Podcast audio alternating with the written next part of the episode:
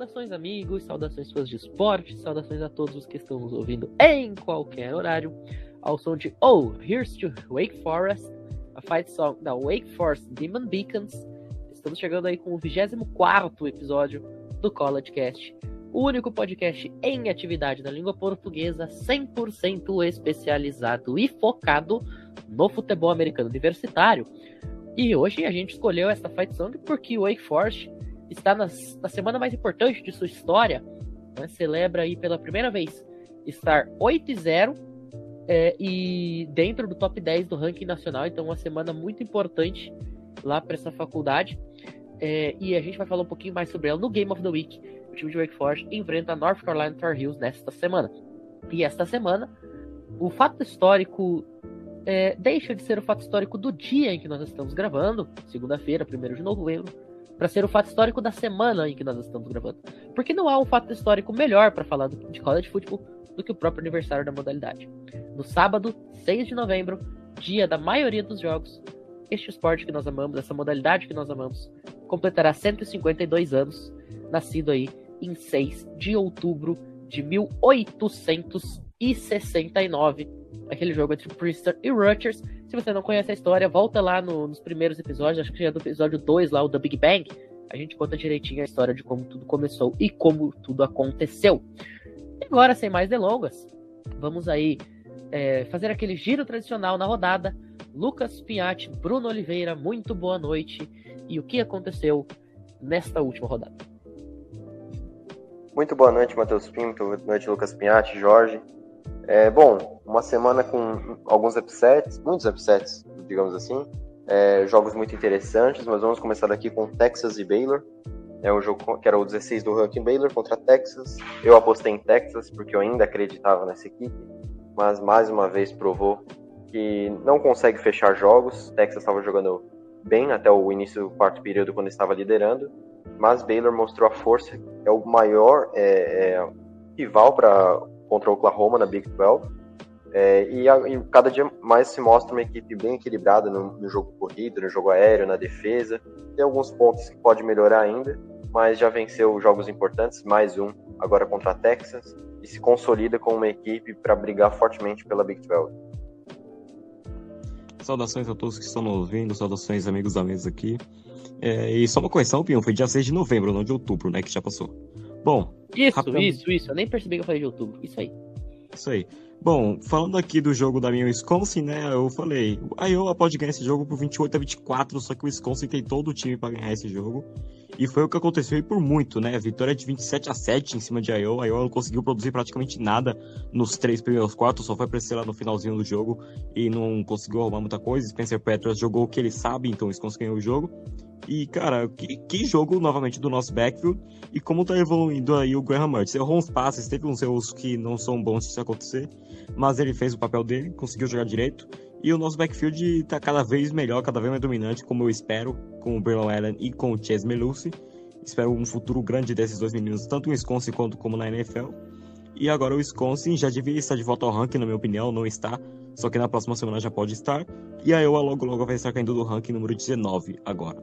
Continuando rapidamente, migrando de conferência, é, a Iowa State foi até a West Virginia. E eu falei, esse jogo vai ser jogo decidido por um ponto, não vai ser mais que uma posse no máximo. Porque é um jogo de dois times equilibrados e desequilibrados ao mesmo tempo. E, cara, que jogo do Brock Purdy, que jogo do Bruce Hall, eles jogaram muito bem novamente aí contra o West Virginia. Só que no final o West Virginia levou, mesmo o deck não jogando melhor do que o Brock Purdy, mesmo o Larry Brown não jogando melhor do que o Bruce Hall, é, as defesas as defesas foram melhores em questão de West Virginia, foi muito superior à defesa de Iowa State contra o ataque de, de West Virginia. Então, cara, é, a defesa de West Virginia salvou muito o jogo, colocou o time na frente, fez, mesmo com a Iowa State fazendo até uma pick six ali no, no deck que não jogou muito bem. Só que a West Virginia conseguiu dominar também no ataque. Então, grande vitória aí de West Virginia. Nenhuma das duas estão ranqueadas, mas as duas podem estar ranqueadas na semana que vem, de tão bagunçado que é isso. Só abrindo um parênteses, você comentou sobre o Wisconsin. Eu quero dizer que eu fui o único desta mesa que votou em Wisconsin dois, duas semanas seguidas contra dois times ranqueados e acertei os dois. Então eu sou. Eu não sei se isso é o poder do clubismo ou se eu realmente sou um grande analista de futebol americano universitário. Você disse que estava apostando por apenas clubismo nas duas vezes, né? Como eu sempre digo, o clubismo segue as pessoas. Nesse caso foi pro bem. E tem mais um time que ganha de duas é, universidades ranqueadas seguidas, já já a gente vai falar.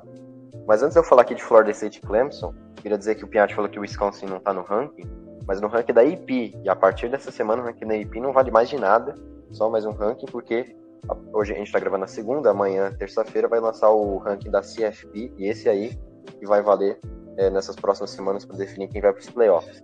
Mas agora falando aqui de Florida State Clemson. Só um detalhe é... antes, Bruno. É, é, a gente tem, tem, muita, tem muita gente que ouve a gente para conhecer o esporte, né? Que não acompanha assim há tanto tempo o futebol americano universitário que está começando este ano. Então vamos explicar o que, o que raios é o tal do ranking da CFP. Para é, vocês entenderem, é, o ranking da CFP é o ranking que determina os playoffs nacionais. Tá? Ele é formado por um comitê chamado Comitê de Notáveis ou Comitê do Ranking. E esses caras, eles adoram fazer bagunça, mas ele, o, o dever deles é organizar quais seriam os melhores times do país é, de acordo com, um, com, os critérios que eles é, encontram na, assistindo aos jogos, né, analisando aquilo que está acontecendo na temporada. E aí, baseado nisso, às vezes nem tão baseado nisso assim, mas deveria ser baseado nisso, eles formam então um top 25. É, e ao final da temporada, os quatro times que estiverem no topo deste ranking jogam as semifinais nacionais, enquanto que é, os, os demais times eles são reorganizados nos outros bowls. Citrus Bowl, Duke Mails Bowl, é, enfim, aquela insanidade de super tigelas que aparecem lá no, no, mês de novembro. Esse é o, esse é o ranking do CFP, para quem não conhece. É, isso aí. E vale destacar que quando eu só vi quando lançou, né, fez esse novo formato de playoffs, mas se eu não me engano eram cerca de 26 pessoas nesse comitê organizando, ou era 13 ou era 26. E aí eles organizam todos o. De acordo com. É o mesmo ranking da IP, semana a semana vai sendo atualizado, só que por um outro comitê. São vários comitês, são reconhecidos é, é, e bem cotados, mas o da CFP é o que vale agora em diante. Agora falando de Florida State Clemson, um jogo típico da ICC, né? Coisa maluca acontecendo. O jogo, começo do jogo foi muito ruim. É, confesso que até troquei, porque, nossa, tava insuportável aquele começo de jogo. Mas depois uh, os ataques começaram a evoluir um pouco, mas assim, DJ e a galera é um, nossa, ele é muito ruim. E o ataque de Florida State teve problemas. O Jermaine Johnson, que é cotado para ser first round no draft, literalmente tirou a bola da mão do DJ e a galera e fez o touchdown. É uma coisa maluca, mas no final Clemson, como eu já tinha falado semana passada, eu, acho, eu achei que ia ganhar, porque fez jogos importantes ali contra Boston College, que mostrou que ainda o time tem um, um mísero talento mostrou isso de novo no momento crucial aí contra a Florida State. Ganhou, mas é uma equipe assim muito sem sal, não merece nem ser cogitado em ser top 50 do país, na minha opinião. Bom, falando aqui do jogo que para mim foi o melhor dessa semana, cara, porque assim, a The American é uma conferência, é a melhor conferência da Group of Five, e pra mim é uma conferência melhor que a Big 12, e eu trocaria as duas de posição aí, cara. E assim, Houston com a campanha 6 e 1, e SMU com a campanha 7 e 0. O jogo em Houston, né? Não é longe de Dallas, ali onde fica a SMU. Mas, cara, é. Era de se esperar um jogo bom, mesmo a SMU estando invicta e chegando favorita. SMU perdeu o jogo por 44 a 37. Mas, cara, um jogo que foi tiroteio, cara. Foi um jogo maravilhoso de ataque e de defesa. Os ataques prevaleceram, só que as defesas jogaram muito bem. É, SMU estava perdendo o jogo por 24 a 7, buscou empate, buscou a virada. Houston voltou a virar o jogo, o jogo ficou 37 a 34, faltando 30 segundos. O kicker de SMU acerta o chute, empata o jogo. E aí no retorno de, do kickoff, SM, é, Houston ganha o jogo com um retorno de 102 jardas para touchdown o, eu não lembro mais agora o nome do retornador, só que já é o nono, o nono chute retornado para touchdown da carreira dele. Vence o jogo para Houston. E, a, e até o American tá pegando fogo, né, cara? A gente cotava Cincinnati e o CF com os melhores da Copa 5. E o CF hoje tá muito abaixo. SMU e Houston estão muito melhores. Memphis é, um, é, é a quinta ali da The American. Cincinnati é a primeira com todos os critérios e valores. Mas assim, que conferência maravilhosa e que jogo maravilhoso foi esse. Bom, é, agora falando de Georgia e Flórida, né? Um jogo que o placar não resume que foi a partida. 34 a 7 é, para Georgia. Claro, a gente já falou da defesa de Georgia e tal. Mas, cara, Flórida teve mais jardas, teve mais first downs, teve mais tempo de posse e perdeu de 34 a 7. Confesso, não, tem, não lembro de ter acontecido isso recentemente, né? Teve aquele jogo lá. Provavelmente o Pinho deve estar pensando em Texas e Steelers na NFL, que o Texas ganhou. Mas no É, na assim, verdade, eu nunca tinha visto. Na verdade, eu não tava pensando nisso, eu tava pensando se o nome do técnico de Flórida é Fernando Diniz. Exatamente. No posse de bola não ganha jogo, infelizmente. Não descobriram uma maneira de posse de bola definitivamente ganhar jogo. Mas assim, cara, o técnico da Flórida, eu confesso que eu esqueci o nome, ele arriscou uma quarta para 13 no campo de ataque, sendo que ele poderia ter chutado no field goal. Não faz sentido algo. Tudo bem, erraram o field goal antes, mas, pô, dava pra tentar. Você não vai arriscar uma quarta para 13 contra a melhor defesa do país e é uma das melhores defesas da história do college football. Quarta para 13, não tem condições. E o problema dos quarterbacks, né, o Richards e o Emory Jones, reveza, reveza, porque nenhum dos dois é tão bom. Então, ficou nisso. Massacraram Georgia nos números, no quesito de, comparado a outras é, universidades, foi muito melhor que, por exemplo, Auburn. E perdeu o jogo 34 a 7, não tem explicação, é só Georgia que é muito boa mesmo. Na semana passada eu falei aqui que eu, aposta, que eu aposto em Ole Miss, só que Auburn jogando em casa, com o Bo Nix nessa evolução que ninguém esperava, com o Tech Bigsby sendo o running back que ele é, com a energia que esse time tem em casa, com a defesa que tá crescendo a cada jogo que passa, vai ser o adversário mais difícil de Ole cara. Pinhatti, o Matt Corral se machucou e tal, não, cara, o Corral voltou pro jogo e jogou muito bem, só que aí eu, eu falei, esse jogo vai ser o mais difícil pra Ole Miss, é favorita pra ganhar e é o meu palpite pra vencer. Só que uma vitória de Auburn é um negócio que eu gostei de ver, cara. É um negócio que eu gostei de ver porque eu falei, esse jogo vai ser bom. Vai ser bom e Auburn jogou muito bem os dois lados da bola. Ole Miss também. Ole Miss jogou muito bem. Só que Auburn em casa foi superior e é um, é um time que vai ser superior em casa a quase todos os times, cara. Eu tô muito ansioso pro Iron Bowl no final desse mês aqui, por exemplo. É, o, antes de eu falar do próximo jogo, me incomodou muito o Miss ter arriscado tantas quartas descidas, sem, sem necessidade entre aspas. E poderia ter chutado field goal. No final fez muita falta. E aí foi um desespero danado para conseguir é, pontuar. E o Matt Corral, acho que foi a primeira vez que eu vi ele fazer uma besteira muito grande, que foi aquela interceptação. E isso custou. Eu, gostei, eu gostaria muito de ver o Miss chegar perto dos playoffs, mas teve essa derrota aí, complicou todas as chances, porque é um time que eu gosto muito. E Auburn eu quero ver, se ganhar de Texas A&M, chegar forte para Iron Ball, sei não. Então, é que agora o Auburn joga fora contra Texas A&M, a gente vai falar isso disso já já, mas, cara, realmente, é, quando você tá jogando em casa e seu adversário vem pra quarta descida toda hora, isso pode ser um negócio bom e pode ser um negócio ruim pra você. Porque incomoda. Geralmente é uma jogada de punch ou de field goal, só que seu adversário tá tentando uma big play ou tá tentando ganhar o force down toda hora. Isso incomoda uma defesa, mas foi uma defesa muito polivalente e parou na maioria das vezes. Isso mostra o, o valor de um time o e o- a potência que o time é dentro de casa e como pode incomodar vários times, cara, vários times. Concordo demais, e no território hostil ali, que é, que é o estádio de Auburn, né? É um fator muito importante. Só me confirma se Alabama e Auburn vai ser em... Quem, quem tem o mando de campo? Eu acho vou que é na, na, na casa dos Tide. É, isso é um pouco complicado, porque se fosse no território, na casa do, do- dos Tigers, seria um jogo muito mais hostil para Alabama. Sendo em Tuscaloosa complica um pouquinho, mas o futebol é resolvido dentro das quatro linhas e todo mundo sabe.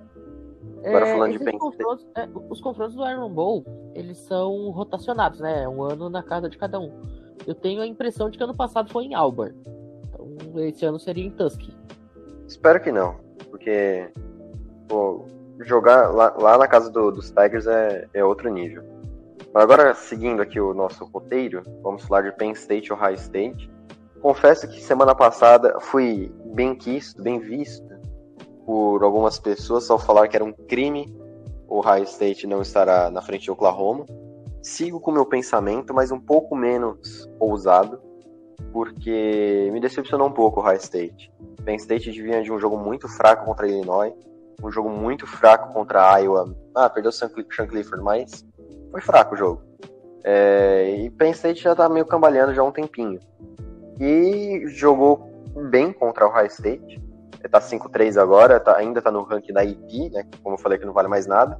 Não acho que mereça, mas o Ohio State que tava massacrando todos os adversários. Você pode falar, ah, são adversários fracos, é Maryland. Mas se você é um time forte, você tem que massacrar times fracos. E o Ohio State estava fazendo isso, tanto que eu e o gente tinha falado que um dos melhores ataques, eu falei pelo menos da década, né? Mas. E jogou mal contra o Penn State. Foi um jogo muito complicado. mas que conseguiu no final do jogo com o Smith Nijigba, é o, esse wide receiver 3 aí de Ohio State, que é muito bom para o futuro. Conseguiu uma big play ali que mudou a história do jogo, o Ohio State ganhou, mas eu fico com um pé um pouquinho atrás do que eu estava vendo, que eu achava que o Ohio State era o segundo melhor time do país, agora já não tenho tanta certeza sobre ele. Você fica com os dois pés, se tivesse seis pés, ficaria com os oito pés atrás desse jogo, que nem o Piatti? Perfeitamente colocado. Uh, só um detalhe, eu fui pesquisar, tá? O jogo vai ser em Auburn. Vai ser lá oh, no ainda Jordan. segura. Vai Aí ser sim. no Jordan Hare Stadium em Auburn. E detalhe, de acordo com o StubHub.com, que é o, o principal site de venda de ingressos de college football, o ingresso mais barato deste jogo, que é na na fileira número 22 da Upper West Sideline, custa a bagatela de 239 dólares. O- o- Comparação, comparação aqui. Eu vou estar um pouco complicado porque vai ser no dia da final da Libertadores eu, como um bom palmeirense, estarei com 500 palpitações por segundo. Então talvez eu não assista o jogo dependendo do horário. Mas assim, o ingresso da Libertadores é 110 dólares, tá? Fica aí a colocação. Não, só, só um detalhe. Fazendo a conversão, eu, eu, eu fui fazer a conversão. 239 dólares são exatamente R$ 1.357,57 na conversão de hoje, 1 de novembro. Então, se você aí qui- quiser gastar o seu salário inteiro, tá aí uma excelente opção. E eu não É. taxaria a pessoa de errado. Nem eu. É. Com esse jogo sendo em Auburn, eu estou ansiosíssimo. Só que eu acho que eu vou passar o dia 27 de novembro inteiro fora de casa fazendo outras coisas. Mas é um jogo que eu ainda assim estou muito ansioso para saber o resultado final, cara. E depois de, de Alabama perder para Texas A&M fora de casa, eu não duvido de muita coisa não. Mas se, o- se o Auburn manter o ritmo que está agora, né? Bom, continuando aqui, vamos tentar acabar logo com essas reviews. Michigan e Michigan State era esperado para ser o melhor jogo da semana e foi se você seguir os critérios da qualidade dos dois times. Na minha opinião, ainda foi SMU e Houston, mas esse jogo foi maravilhoso, né, cara? Como o Kenneth Walker é um cara que é top 5 pro Heisman hoje, talvez até mesmo dentro de um top 3 aí, cara. Porque eu, esse cara- O que Eu- esse cara joga. Não, calma aí. É um absurdo, cara. É- ele, ele, não é, ele não só joga bem, ele garante o jogo, ele vai lá e muda o jogo. Ele salvou a Michigan State do, de uma derrota que seria entendível, porque é pra um time que estava acima de você no ranking e estava jogando melhor nos últimos jogos. Eu apostei na vitória de Michigan State por 13, rei aí com 7 pontos. Mas, cara, ele, é fantástico, cara. E a defesa de Michigan State também jogou muito bem no final do jogo. Forçou fumble, forçou turnover on downs, for- forçou interceptação no final do jogo. Esse jogo foi muito bom, cara. Mas o Kenny Walker é maravilhoso. Eu sou fã desse cara no college football. eu narrei este jogo e eu lembro perfeitamente, óbvio que eu lembro porque isso foi ontem, né? Mas eu lembro perfeitamente que quando ele fez o quarto touchdown dele na partida, a minha narração foi uma homenagem a Galvão Bueno. Eu literalmente gritei: é tetra, é tetra, é tetra. Porque, cara, não, não, existe um jogador de um time que faz 37 pontos o time inteiro no jogo e 30 desses pontos são do mesmo cara. Não dá. não- não- isso, isso não existe, cara. Ele, ele correu para cinco touchdowns. E, e foram, foi o único tipo de pontuação que Michigan State teve na partida. Porque os sete pontos que tiveram depois foram três extra points e duas conversões de dois pontos, que só aconteceram por conta dos cinco touchdowns dele. Não, não Eu ia tem. falar isso agora. Ele foi responsável por todos os pontos. Tipo, todos os pontos aconteceram no envolvimento dele. Mas Sim, eu por queria falar que. Exato, exato. Então, eu queria falar que essa temporada, a gente, principalmente o Pinho que narrou, a gente teve, pra mim, duas das atuações mais históricas de um running back, eu vou ser redundante aqui, da história do college football. E foi o CJ Verdell contra o Ohio State na semana 3. E agora o Kenneth. Walker. CJ É. Verdell, hat-trick pra ele. Exatamente.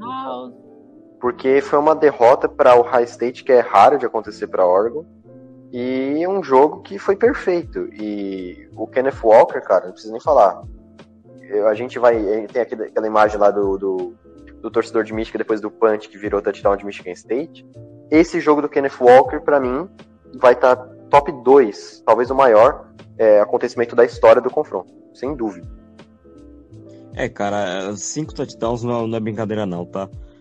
E que cara maravilhoso. E continuando aqui sobre cinco touchdowns, teve mais um running back fazendo cinco touchdowns aí que ninguém fala, que ninguém tem, que ninguém põe o holofote no cara. Mas ele tá jogando muito nessa temporada também. Só que ele joga numa equipe menor, joga numa equipe que tem adversários menores, né? Só que ainda assim ele tá sendo absurdo, cara. Tyler Algier fez cinco touchdowns contra a Virginia jogando em casa por BYU. Vitória de BYU por apenas 66 a 49, poucos pontos nesse jogo aí, né?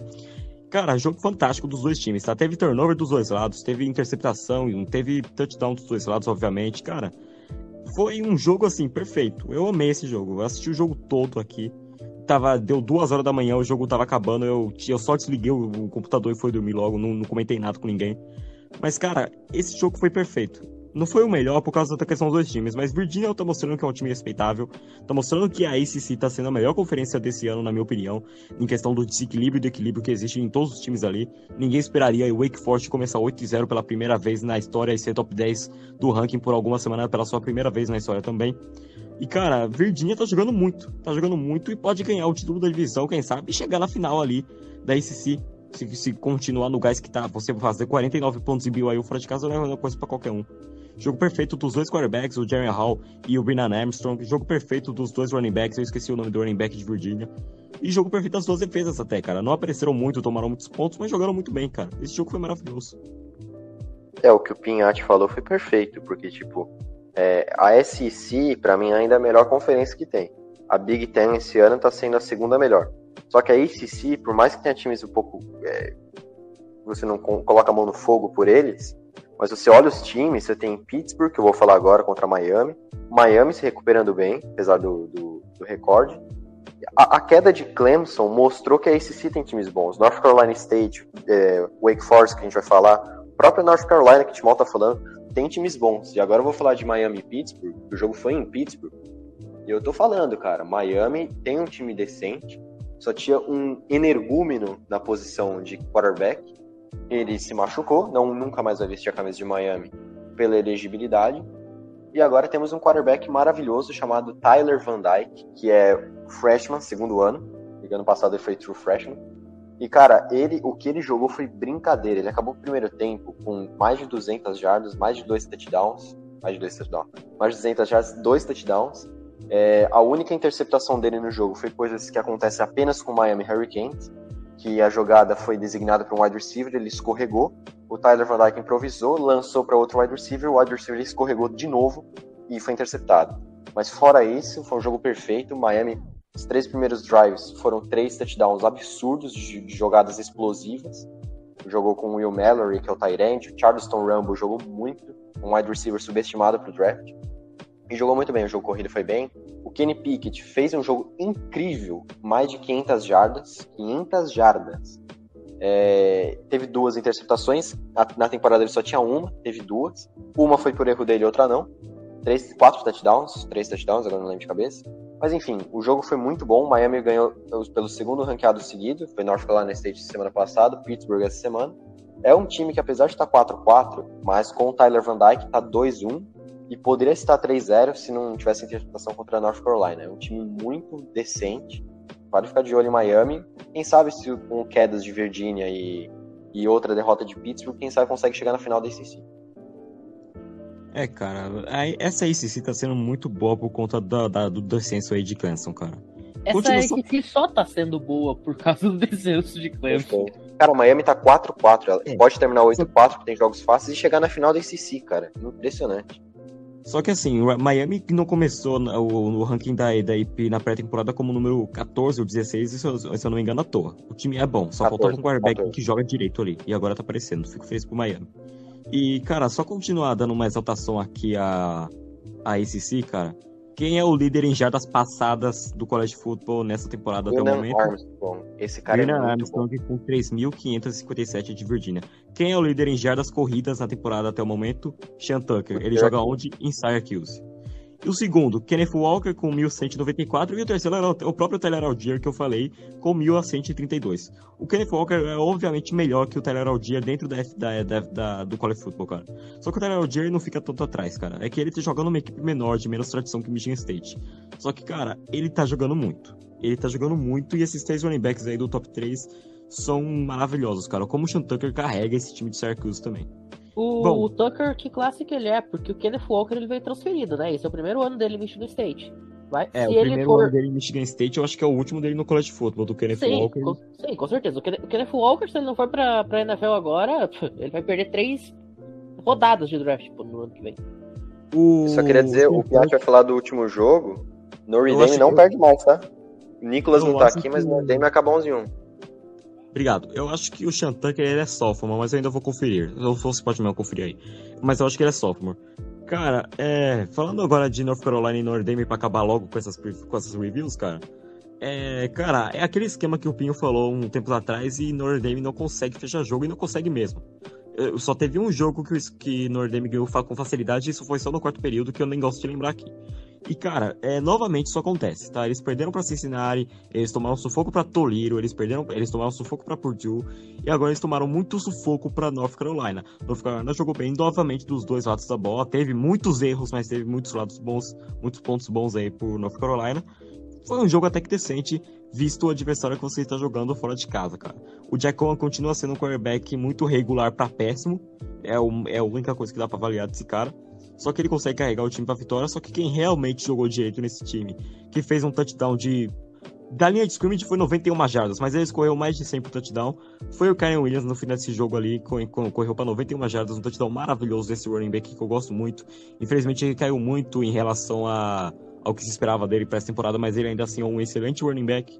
É, e cara, Notre Dame é aquele time que a gente não tem muita certeza. Tá dentro do top 10 ali, só que uma hora esse time pode cair, pode voltar, pode entrar no top 4 da, da, CF, da CFP, do jeito que tudo acontece, né, cara? Mas é um time que a gente ainda tem que respeitar muito. Shantucker é sophomore, e então cabe de uma transferência pra ele se ele desejar. E ele também já teve um jogo pra 5 touchdowns nessa temporada contra a Albany. Se ele, se o Brian Robinson for pro draft, eu não sei a classe dele, eu não duvido o Shantucker ir pra Alabama, hein? Ousado? O Ousado. Brian Robinson, ele é freshman ou sophomore também. É, eu vi que ele tava cotado pro draft, então esquece que eu falei. Às vezes pode ser que ele seja, por exemplo, tá, tá no seu terceiro ano depois do, do high school, pode ter sido fresh, é, É, pode ter sido pode ter redshirt, redshirt alguma coisa sophomore, assim, né? é. É, Óbvio. isso.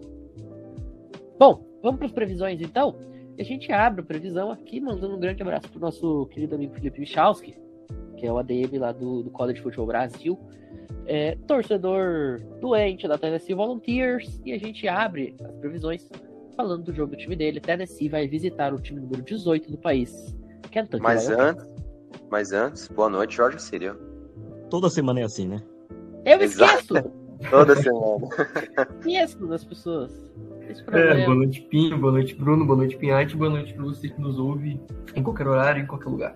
Eu sou acostumado a, a apresentar todo mundo no começo, e aí, como a gente começou com essa folia de só apresentar vocês pra vocês começar a fazer revisão, eu esqueço que tem outras pessoas na chamada. A legal. dupla dinâmica não pode ofuscar os outros integrantes que são tão importantes quanto. É, Ah, tá. eu me senti excluído aqui. Então, e pro, pro Jorge não se sentir tão excluído, vamos deixar ele fazer o primeiro comentário aí de Tennessee Kentucky. Cara, meu comentário aqui vai ser breve, até porque eu não tenho muito, muito conhecimento sobre a SEC, ainda mais sobre esses dois times. Mas é, meu comentário aqui vai ser sobre a divisão mesmo é, de Tennessee e Kentucky, né? A divisão East da SEC. É, só Georgia e Kentucky estão positivos dentro de conferência. Georgia tem 0, Kentucky 4-2. O resto dos, dos outros, é, dos outros times estão negativos dentro de conferência, incluindo o Tennessee. É, então eu acho que não há, não há margem para aposta aqui em, em Tennessee, embora eu acho que eles vão fazer um, um bom jogo. O, o Hooker é, está se mostrando um, um quarterback sólido. É, assim, Tennessee teve J. Milton por muito tempo, é, e você ter um, um QB que não comprometa, como o Randall Hooker, já é algo importante. Né? O Randall Hooker, que é um, um super senior, né? ele é da classe de 2017, veio transferido de Virginia Tech, é, tá fazendo jogos, jogos sólidos, então eu acho que vai ser um bom jogo, mas é, Kentucky não vai perder esse jogo. Eu acho incrível que o Jorge começa a declaração dele eu não tenho muita coisa pra falar, e ele consegue falar até do- da cor do cachorro pincher do técnico do time. É incrível. Saudades quando o Pinhate cronometrava o tempo de fala. Eu sou cronometro quando ele vai falar da Pac-12 e da UCLA, que não tem muito hoje. Justo, justo. Bom, é, cara, eu coloquei Kentucky pra gente falar porque, porque esse time tá ranqueado, esse time tá jogando bem, apesar da última derrota aí, mas, cara, Kentucky é respeitável e a gente nunca tinha falado de Kentucky numa preview aqui. A gente ia falar de Kentucky quando jogou contra a LSU, mas o Pinho fez a questão de tirar, né? Mas, cara, é. A gente falou contra a Georgia. Não tem o que dizer muito aqui, né, cara? Kentucky vai ganhar esse jogo, tá jogando em casa.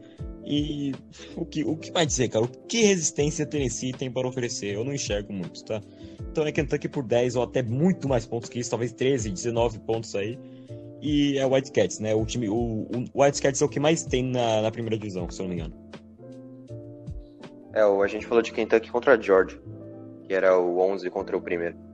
É, mas assim, Verdade, Kentucky jogou, Kentucky jogou contra Georgia, jogou bem, né? É, é que é Georgia, né? Mas fez um jogo decente. Perdeu para Mississippi State, isso me decepcionou um pouco com o time, porque eu achava que era um time mais sólido que perder para Mississippi State. Mas tem um running back sensacional. É o Chris Rodrigues, é o nome do running back, né? Tem um nome, é, sobrenome latino. É um Se excelente o Martins é o lateral esquerdo do Penharol, esse Rodrigues é o lateral direito do Nacional, então, para se enfrentarem. É. Uma boa observação, mas assim, cara, Kentucky tem um, um jogo corrido muito sólido. Fico feliz que o jogo não seja em Tennessee, não tem risco de copos serem atirados no campo. É, mas acho que aposto em Kentucky. Muito obrigado, né? Memória boa. Mas assim, fez um bom jogo contra o Miss antes daquela presepada da torcida, né? Que a torcida do Grêmio é, fez uma boa comparação agora.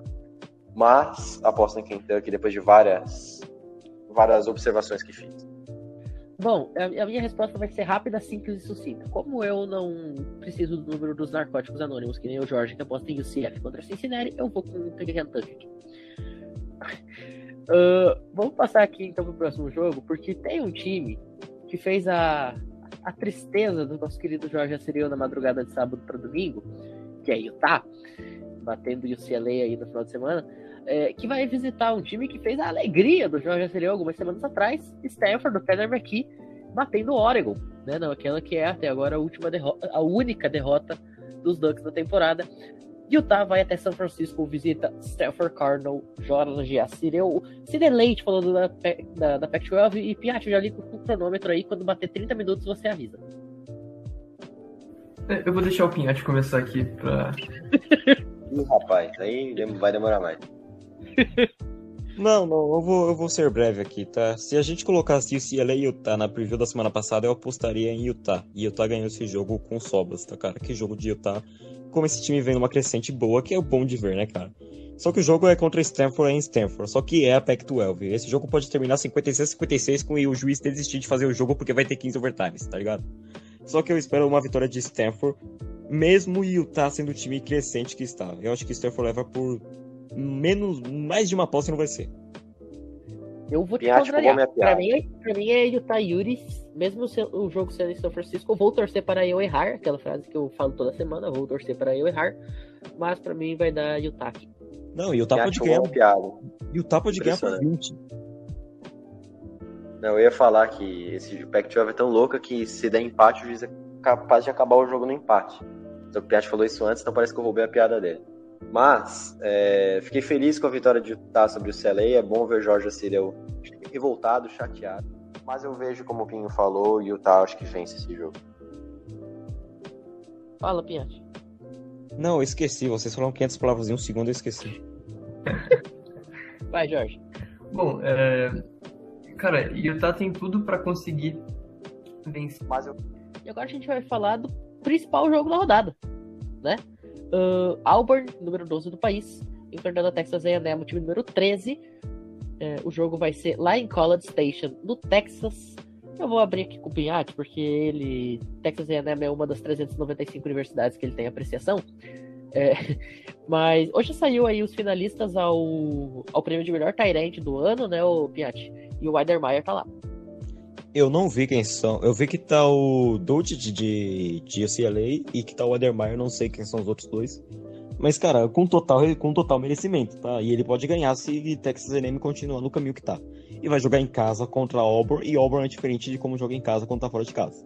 Eu os, acho outros, que... os outros são Brock Bowers, de Georgia, Derek Dees, de San Jose State, Charles Collar, de Iowa State, Isaiah Likely, de Coastal Carolina, Michael Meyer, de Notre Dame, e Trey McBride de Colorado State. Não ter Os o Will últimos- Mallory é uma afronta. Os últimos quatro citados têm todo o meu apoio, que eu gosto dos quatro. É, mas, cara, falando, voltando aqui ao jogo, eu acho que Texas A&M pode levar esse jogo por 10, por 7 ou por 13. Vai ser por uma dessas três quantidades de pontos, tá, cara? Porque Auburn quer dar trabalho. Só que Auburn é muito diferente quando joga fora de casa.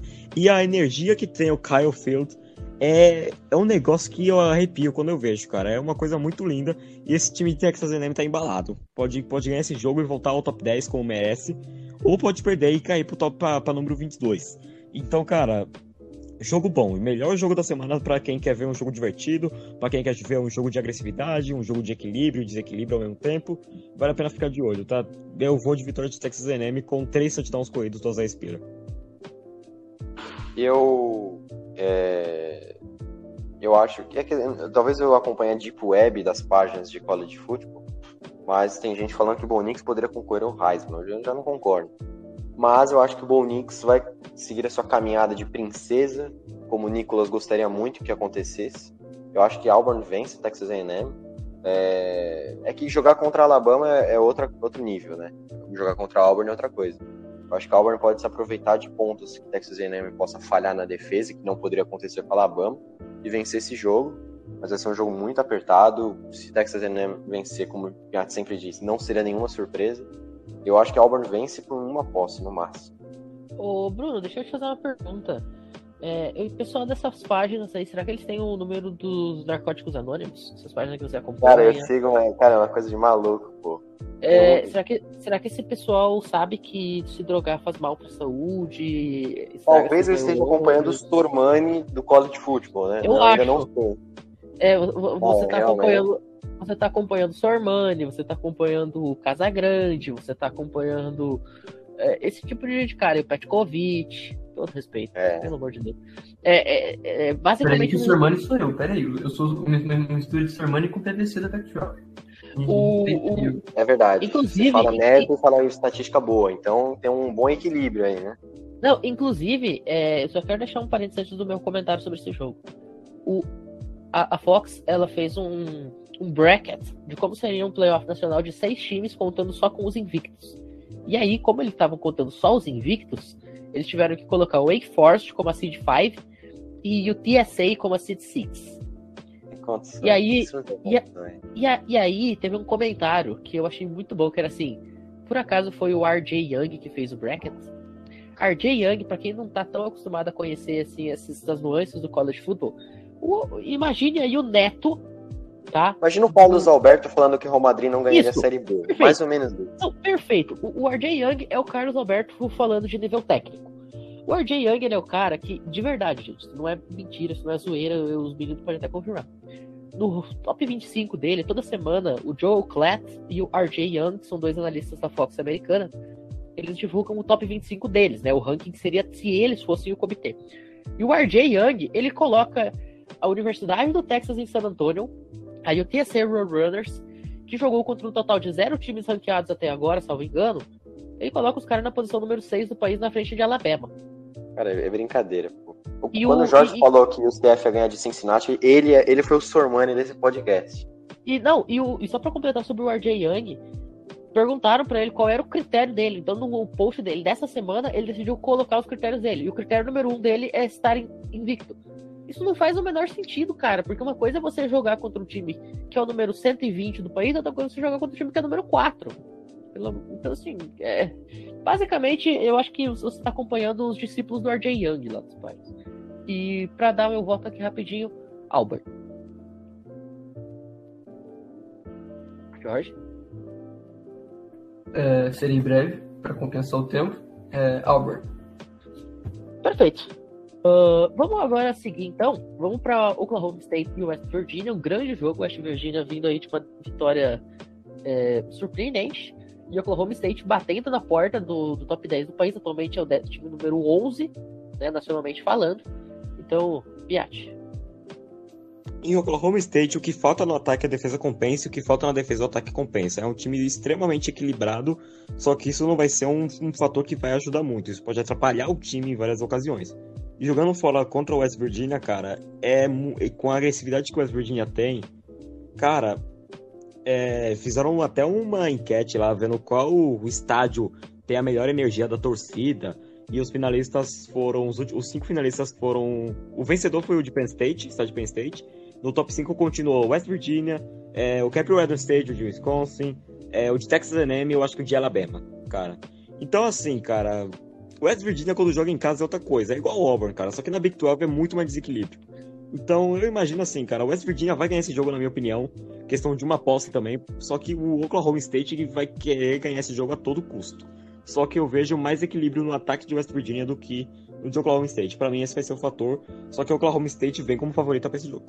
O senhor Matheus Pinho chora ao não ouvir Virginia Tech no meio dessas faculdades aí. Me repete teu voto? West Virginia, só que Oklahoma State é muito favorita e com toda razão. Bom, e é por exatamente este motivo que eu vou de Oklahoma State. Para mim, o Oklahoma State não, não perde esse jogo aqui. De jeito nenhum. Meu argumento, é, meu argumento é infalível. Eu vou usar o método Jorge de como apostar num jogo. Iowa State venceu Oklahoma State. West Virginia venceu Iowa State. West Virginia vai ganhar. Só que meu palpite é Oklahoma State. Inclusive, o Piatti me mandou um, uma, uma thread dessa, né? Um fio desse muito bom, mostrando que o Wisconsin é melhor do que Alabama. Uh, Jorge. Uh, bom, Oklahoma State é o segundo da, da Big 12, lembrando que a Big 12 não, não tem divisão, então é, os, os, o Pio já falou isso muitas vezes, mas é, os dois melhores times da conferência é, se enfrentam na final e hoje Oklahoma State iria para a final da Big 12 contra Oklahoma.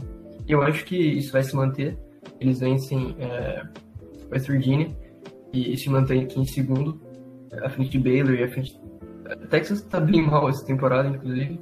Então eu acho que essa vai ser, vai ser um, um clássico estadual na final da Big 12. O Oklahoma State vence esse, esse jogo. É, inclusive, você comentou sobre Baylor. Baylor é o melhor time do estado do Texas nessa temporada, apesar de o TSA estar invicto, mas acho que Baylor é o melhor time do estado do Texas, né? Texas A&M é melhor. Fico com Texas A&M também. Ok, bem, é, é, dá, dá pra. Dá, é uma boa discussão, né? Eu fico uh... com arroz. Oi? Com arroz. Ah, você, fica, você vai de arroz, tá? Isso. Arroz, pra quem não sabe, é Rice, né? É a faculdade Rice. Piadas. Piadas. É, é, que nem falar que o 49ers teve um excelente recebedor. Gere arroz. Uh, vamos, vamos dar segmento aqui? É, vamos agora sair do, do clássico. A gente já falou de um clássico da SEC, o primeiro, o primeiro né? O primeiro jogo, Tennessee e Kentucky. A gente foi para um clássico da Pac-12 do outro lado do país. A gente voltou para SEC. Aí a gente voltou pro outro lado do país com com Big 12 e agora a gente volta para SEC. É, é, a gente tá fazendo uma conexão aqui. E depois a gente volta para Big 12 de novo. Isso, a gente, a a gente vai pagar. A gente, a gente, vai pagar aí um milhão de dólares em passagens aéreas e vamos acumular. E depois duas, voltamos para SEC. Vamos, e vamos acumular duas mil milhas agora nesse programa. Mas agora a gente vai, vai para LSU e Alabama, o time número 3 do país, buscando aí se manter na zona do ranking. Vai enfrentar aí o, o último time que conseguiu tirar a conferência dele, né? Sim. Como eu queria que esse jogo fosse em 2019. Como eu queria Sim. que a gente tivesse em 2019 agora. Meu amigo, Joe Burrow, é. É, Jamar Chase, Justin Jefferson contra o Tua, contra o, o de Harris, entre outros. É o Tua não jogou esse ano, né? O Tua acho que partiu É, eu ia dizer, o problema, o problema é que o jogo de 2019 já era com o Tua lesionado, o time esfacelado. Ah, é verdade, é verdade. É... vamos fingir que era no começo de 2019. Aí sim. É. Mas assim, é... ah, mas tudo bem, tem o Bryce Young, né? Seria tão bom quanto. Cara, Cara... É, não vou apostar em LSU contra Alabama em Tuscaloosa, pô. Não tem como. Então, é justamente isso, né, cara? Eu coloquei esse jogo pra gente falar pelo fato do peso, pelo fato da história. LSU e Alabama é um clássico. E falando de Alabama, e para quem não entendeu aquele negócio do raciocínio do Jorge que o Pinho citou, eu vou mostrar por que o Yukon é um time muito melhor que Alabama. Porque o Yukon venceu o Yale. Isso aqui envolve time da segunda divisão, da quarta divisão e até da quinta divisão, tá? O Yukon venceu Yale, que venceu Cornell, que venceu o Cougar, que venceu Georgetown, que venceu Delaware State, que venceu Bowie State, que venceu Saginaw Eu nem sei que, de onde é isso. Saginaw. Venceu... Não, não, é, não é é Saginaw. É, Eu cara, joguei- eu, eu, eu Eu, joguei com esse time no NHL 21. Por isso que eu sei. Obrigado. Segue no oval venceu o Texas A&M Commerce. Texas A&M Commerce venceu o West Texas A&M, que venceu Angelo State, que venceu Lindenwood, que venceu Thurman State, que venceu Tiffin, que venceu Marion Indianapolis, que venceu Concordia Michigan, que venceu Indiana Wesleyan. Isso aí já é a NAIA, que é a quinta divisão, que nem é da NCAA. Que venceu Valparaiso, que venceu Dayton, que venceu Eastern Illinois, que agora já, a, gente, a gente já tá subindo de novo. Que venceu Tennessee Tech, que venceu Southeastern Missouri State, que venceu o Austin Peay, que já joga, que joga com vários times da primeira divisão aí. Que venceu o Chattanooga, que venceu East Tennessee State, que venceu o Vanderbilt, e agora a gente já volta para a primeira divisão. Que venceu o Colorado State, que venceu o San Jose State, que derrotou o Hellway, Hellway derrotou o Fresno State, Fresno State derrotou o UCLA, e o UCLA derrotou, derrotou o LSU, LSU derrotou, derrotou o Mississippi State, Mississippi State derrotou o Texas A&M, que derrotou o Alabama. Então o Yukon é um time muito superior ao Alabama, né, cara? Que vai ganhar esse jogo contra o LSU. Não Eu só queria Yukon, fazer- Não, só, não, não só o Yukon, é um time muito melhor do que a Alabama, mas. Iriana Wesley. É, é Iriana Wesley ou é Iowa Wesley ainda que você falou? Tava escrito IN, então é Indiana. Tá, porque. Iowa Wesley não é aquela que tem o Lucas Martinez, o quarterback brasileiro? Isso. Lucas Martinez, quarterback brasileiro que já jogou pelo Flamengo aqui no Brasil. Então, quase que a gente teve um quarterback brasileiro num time melhor do que a Alabama Crimson Tide. Eu só cara, queria é dizer respeito, que- cara. Isso aí é Eu superioridade. ri, gostaria de dizer que eu ri quando o Pinhatti disse que o CLA derreteu o LSU.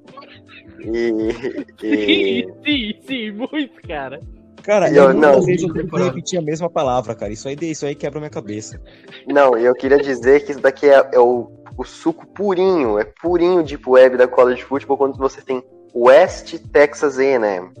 Cara, isso aqui é uma coisa absurda, nem sabia que existia. Você quer uma citação sobre West Texas A&M? Lá vem. Por favor. O cacete, o Ryan Leaf, é aquele que pra mim é o maior bust da história por conta do que ele faz, o que ele fez e faz fora de campo.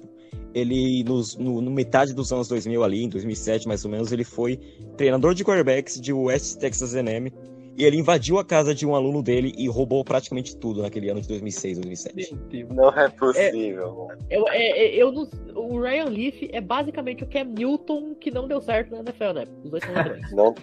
Não, só que o Cam Newton não é criminoso no nível dele. é, pois é. É Cam Kenilton Newton, foi criminoso mais jovem, né? é, o Cam Newton apenas roubou um notebook. Gente, Eu, eu apoiaria o Ryan Leaf pra fazer um novo Esqueceram de Mim. Esqueceram não, pô. A gente tá falando aqui dele por 40 segundos. É, Não. não dá pra ser, esqueceram de mim. Aí lembraram de mim, desenterraram a mim. O Ryan Leaf, o Ryan Leaf ele devia participar de algum programa, de algum documentário do Investigação Discovery lá, cara. É- Isso é perfeito pra ele. Polícia 24 horas, versão Estados Unidos. Ah, gente, vamos voltar aqui, a gente tá com uma hora de gravação quase. Uh, Piat, seu, seu voto. Ah, cla- claro que eu vou de LSU contra Alabama, né, cara? A Alabama ganha por 25 pontos. Ai, Cara, agora que eu percebi, a gente tinha que falar de LSU e Alabama, a gente tá falando de Ryan Leaf participar da investigação Discovery Channel. Isso aqui é sensacional. Não, isso, isso é quality football em primeiro lugar. Ah, gente, é óbvio que aqui é a Alabama. Eu, eu- se o Jorge demorar mais do que 15 segundos pra fazer o comentário dele, eu vou bater nele. Aproveitar que agora ele tá morando mais perto da minha casa. Cara, é, se, a- se a LSU ganhar de Alabama, o meu link, a minha, minha thread, né, que, que UCLA é melhor que Alabama, fica muito mais fácil, né, pô. Fica só um jogo de diferença. Não, mas só Se o Mac Johnson ganhar de Alabama em Tuscaloosa, eu não sei o que eu faço. Não sei o que eu faço. Eu compro uma jersey dele. Tá feito, tá, tá, tá pronto, feito. A gente, nós quatro vamos comprar jerseys dele. Não, peraí, se, for, se, se fosse o pai dele, talvez até aconteceria. Mas, é uma melhor, hein? A gente, a gente abre o programa tocando The Eye of the Tiger. Seria uma boa. Ó, ó, tá aí, ó. Aquele dia eu quis colocar The Eye of the Tiger, e aí não pegou meu microfone, o Piagem disse que ia colocar na edição e não colocou. Então tá, tá feito aí, ó. Se LSU ganhar, a gente vai, vai cantar, nós vamos cantar The Eye of the Tiger. Justo, a gente Ah, traz o, gente vai trazer o Sylvester Stallone. Mas não vai. Bom, ah, É. gente, vamos, vamos seguir aqui, porque senão a gente vai. Não, não, peraí, Pim, peraí. Ah. Eu só preciso justificar aqui que, tipo assim, quando aconteceu a fatídica vitória sobre, de Texas A&M sobre Alabama, né, o, o Twitter, é, o College Football TT, né, comunidade do College, do college Football, realmente explodiu, né? E apareceram várias threads assim sobre é, times aleatórios sendo melhores que Alabama. E, e, aí eu repostei isso no, nos grupos e fiquei fazendo piada. E, tipo, só pra gente falar aqui pro nosso ouvinte, que não, eu não, eu não acho que o Conto seja melhor que Alabama, tá? Eu não sou tão maluco nesse ponto. Talvez assim, se fosse Arizona, talvez, possivelmente, pra puxar um pouco o saco de Tech 12. Alguma pessoa acreditar que você acha que o Yukon é melhor que Alabama, pô, você vai, você vai. Eu, eu, eu vou aí até em Canoinhas e te interno num hospício, pô.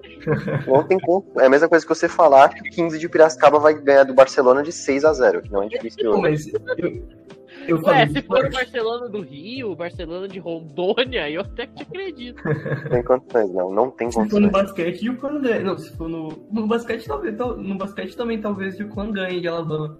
Mas agora no vôlei é, é indiscutível. E o Quan ganharia muito de Alabama no vôlei.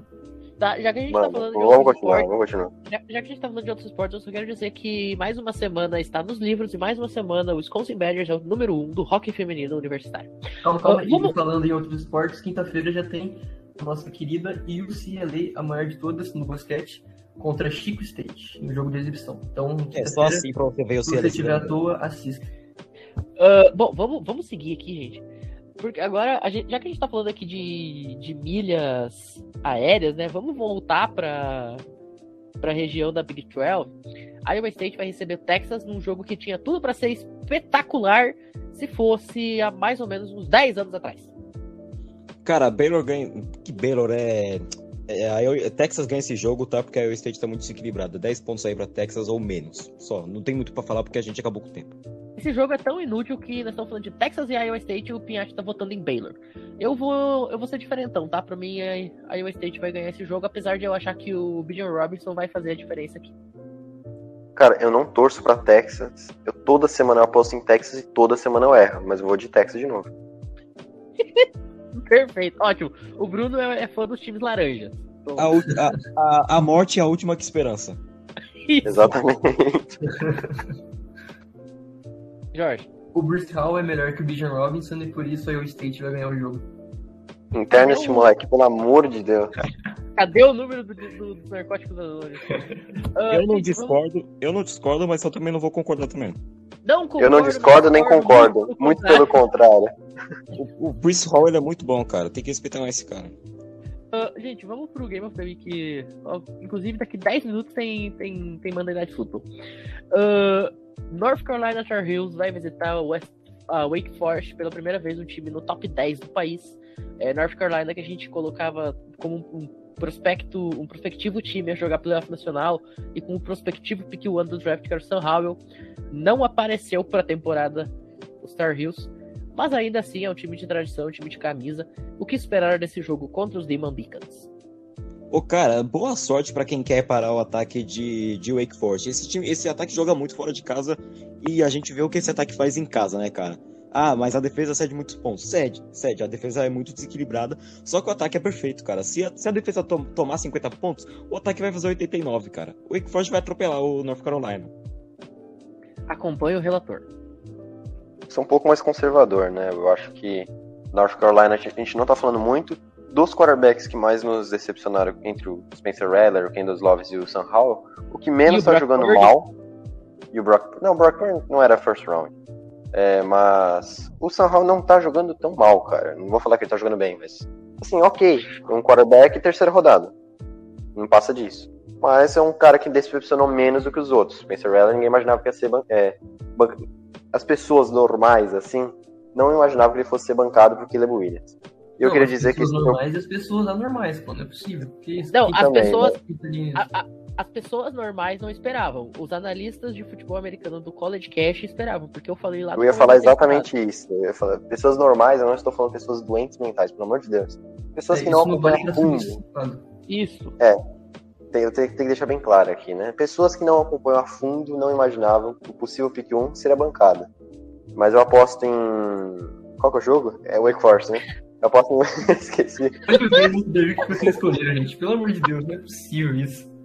Cara, pelo amor de Deus. Nossa, esse podcast foi o melhor da história por muito, mano. Eu esqueci do jogo. Wake Forest. Wake Forest é o melhor time da ACC atualmente. Pinhatti tem felicidade de ouvir isso. Não, não, não. Para tudo, para tudo, para tudo, para tudo. Para, para, para, para, para, que nem diria aquele apresentador que eu me esqueci o nome. O Bruno João finalmente, o, o Bruno finalmente reconheceu que o Wake Forest é o melhor time da Por pouco tempo, e tá? agora nós podemos dormir em paz. Tyler Van Dyke vai assumir o posto com o Miami de melhor time da ACC. Hoje, o Wake Forest é o melhor. Mas nunca se sabe, porque North Carolina pode vencer. Mas eu vou de Wake Forest. Pinhatti, rapidamente fala e pro Jorge poder fechar o programa. Sam Hatford é o quarterback de, de Wake Forest. Eu lembro da péssima atuação dele no ano passado no Duke Mills Bowl contra, contra o Wisconsin, que as três interceptações dele fez o Wisconsin ganhar o jogo. Porque o ataque e a defesa não foi bem, de verdade, não. Mas, cara, como ele, Duelo tá, de Sam H. como ele tá jogando muito nesse ano, cara. Então, é, só isso que eu queria destacar. Ele tá sendo um quarterback perfeito. O que, que foi, Bruno? Jorge. Duelos de Sam H. Ponto, né? Sam Howell e Sam Hatford. Isso. Perfeito. Podemos chamar isso de Sam Hable. Ou o duelo do Tio Sam. Olha só, que, que coisa maravilhosa. Acabei de criar o nome do Bowl. Vai ser Tio Sam Bowl. Uncle Sam Fala. Bowl. Muito bom. Fala, Jorge. Pô, gente, desculpa. O Game of the Week é UNC contra Wake Forest. Pelo amor de Deus, o que é isso, gente? Pô, o, o Bruno até esqueceu qual que era o jogo. Pô, esse jogo ser Game of the Week é um crime, tá? Eu, eu sei que a semana não tá tão forte, mas, pô, essa semana, pô, cara, o UNC contra Wake Forest é, é um é criminoso, tá? É- Wake Forest tá top 10 nacional, tá? pô, mas. Que bom. é que bom Forest, que a galera não sabe. tá- jogo Que bom que a galera não sabe o que acontece off record antes de começar essa gravação, porque eu vi muita discussão pra ver qual seria o Game of the Week. Uns Ah, 20 não, minutos. claro, claro, mas- Pelo menos. Pô, jogo por jogo, isso aqui é uma merda. Mas beleza. É, e- Que é, isso, não é jogo. Respeito a ACC, pelo amor de Deus. É, segunda pior conferência do, da Power Five. Só, só na frente da Pac-12. Ponto Ah, final. tá. Tá bom. É, mas. Pô, é, você criticar, criticar a Pac-12 com o Jorge é a mesma coisa que você xingar um bandido com uma arma na sua testa. É, uma, é a tentativa de suicídio, pô. Eu respeito opiniões contrárias. Só depois. é, vai ter uma surpresinha chegando aí em, em- em Natal. Mas é. Wake Não Forest gosto de. Não gosto de surpresa. Por favor, termine esse programa antes que eu acabe sendo massacrado. Ah, gente, pelo- esse aqui foi disparado o melhor programa que eu tive o privilégio de fazer, ouvir e enfim. É, depois desses puro suco de College Cast, a gente encerra o programa aí com 995 cortes pro Pinhatti ter o desprazer de editar. É, a gente encerra aí ao som de Amateur I Am a Tar Heel Born. É, fight song aí da UNC Tar Heels. Para todo mundo, uma excelente noite e até a próxima.